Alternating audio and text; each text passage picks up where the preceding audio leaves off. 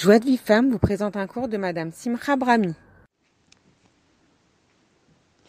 Bonsoir à toutes et Shavuotov, on est après Shabbat.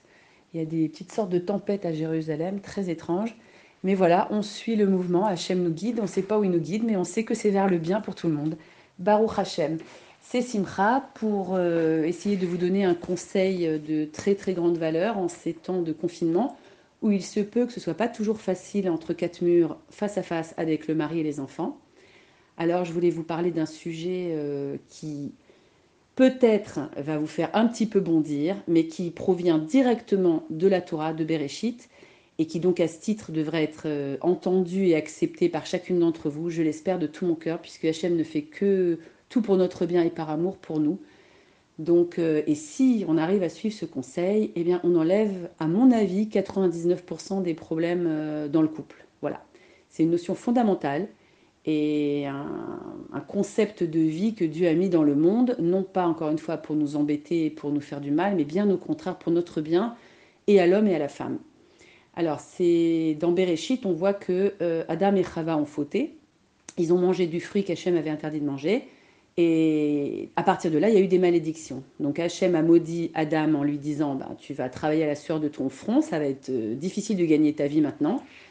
Et à la femme, il lui a dit euh, Tu auras une grossesse euh, pas forcément toujours évidente, des accouchements pas faciles, en tout cas ça fait mal, et l'éducation des enfants non plus pas facile.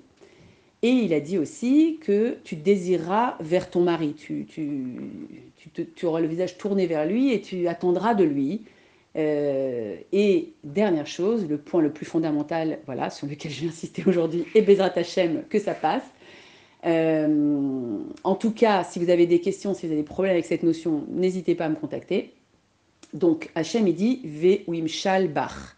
Ton mari, imshal, c'est la racine de machal, moshel, rosh memshala, le, gouverneur d'un pays le dirigeant d'un pays, ça veut dire que ton mari, il te dirigera. De là, euh, Hachem a créé une nature appropriée à l'homme et à la femme pour que ça se passe bien. Donc l'homme a une nature de dirigeant dans son foyer, pas forcément à l'extérieur, mais en tout cas dans son foyer, il est créé pour diriger sa femme et ses enfants. Et d'ailleurs, on le voit, la plupart, euh, d'ailleurs même dans le monde entier, ça veut dire l'homme, on dit société patriarcale, euh, c'est le père de famille, c'est le chef de famille, c'est lui qui prend les choses en main, c'est lui qui dirige, c'est lui qui, qui apporte la parnassa, c'est lui qui voilà qui donne le, son minag. On prend le nom de famille du mari, c'est pas c'est pas pour rien, c'est pas par hasard. Bon, aujourd'hui ça change un peu en Europe, enfin en Occident, mais je veux dire à la base depuis des dorés d'Orote, des générations et des générations, la femme quand elle se marie tout naturellement et ça la choque en rien, elle prend le nom de famille de son mari. Et euh, ses, coutumes, c'est voilà, son mode de vie. Elle appelle même sa belle-mère quand elle est intelligente pour avoir les recettes de cuisine euh, des petits plats qu'il préfère. Et voilà, et on n'en prend pas ombrage. Donc pour dire que dans la nature de chacun et de chacune, c'est fait comme ça que on aime ça. La femme, elle aime reposer son épaule, euh, son, sa tête sur l'épaule de son mari, se faire guider par lui, se faire conseiller par lui, etc. et soutenir. Et l'homme, il aime diriger sa femme et la satisfaire et la rendre heureuse. Il en a un besoin profond.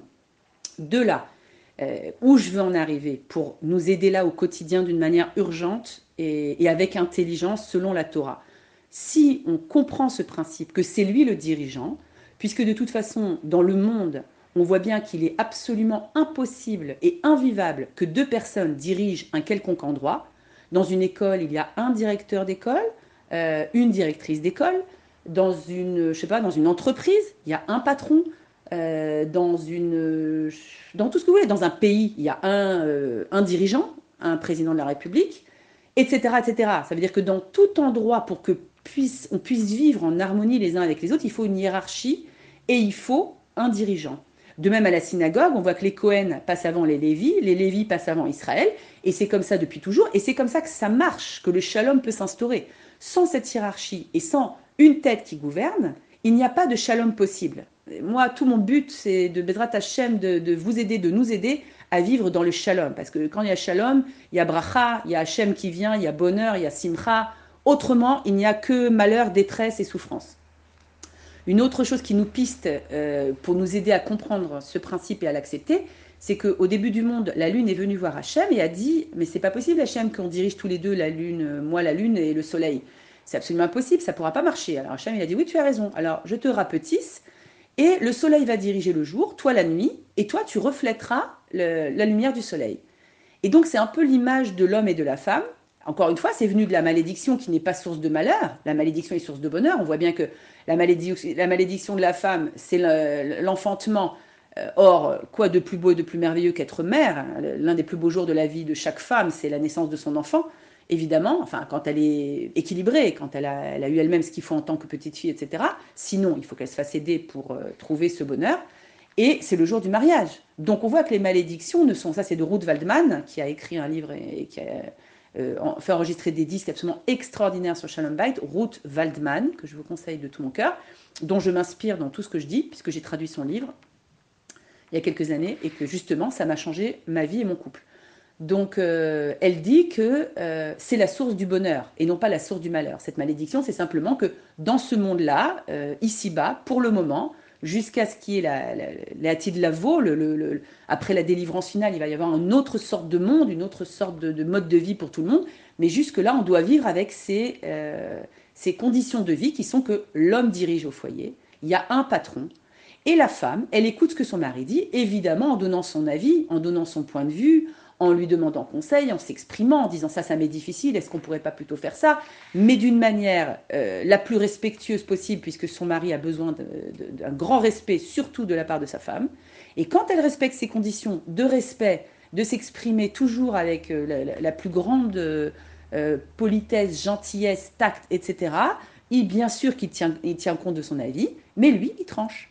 Euh, on veut aller en vacances, euh, est-ce qu'on va, euh, je sais pas moi, à Elat ou est-ce qu'on va dans le nord à Organouz?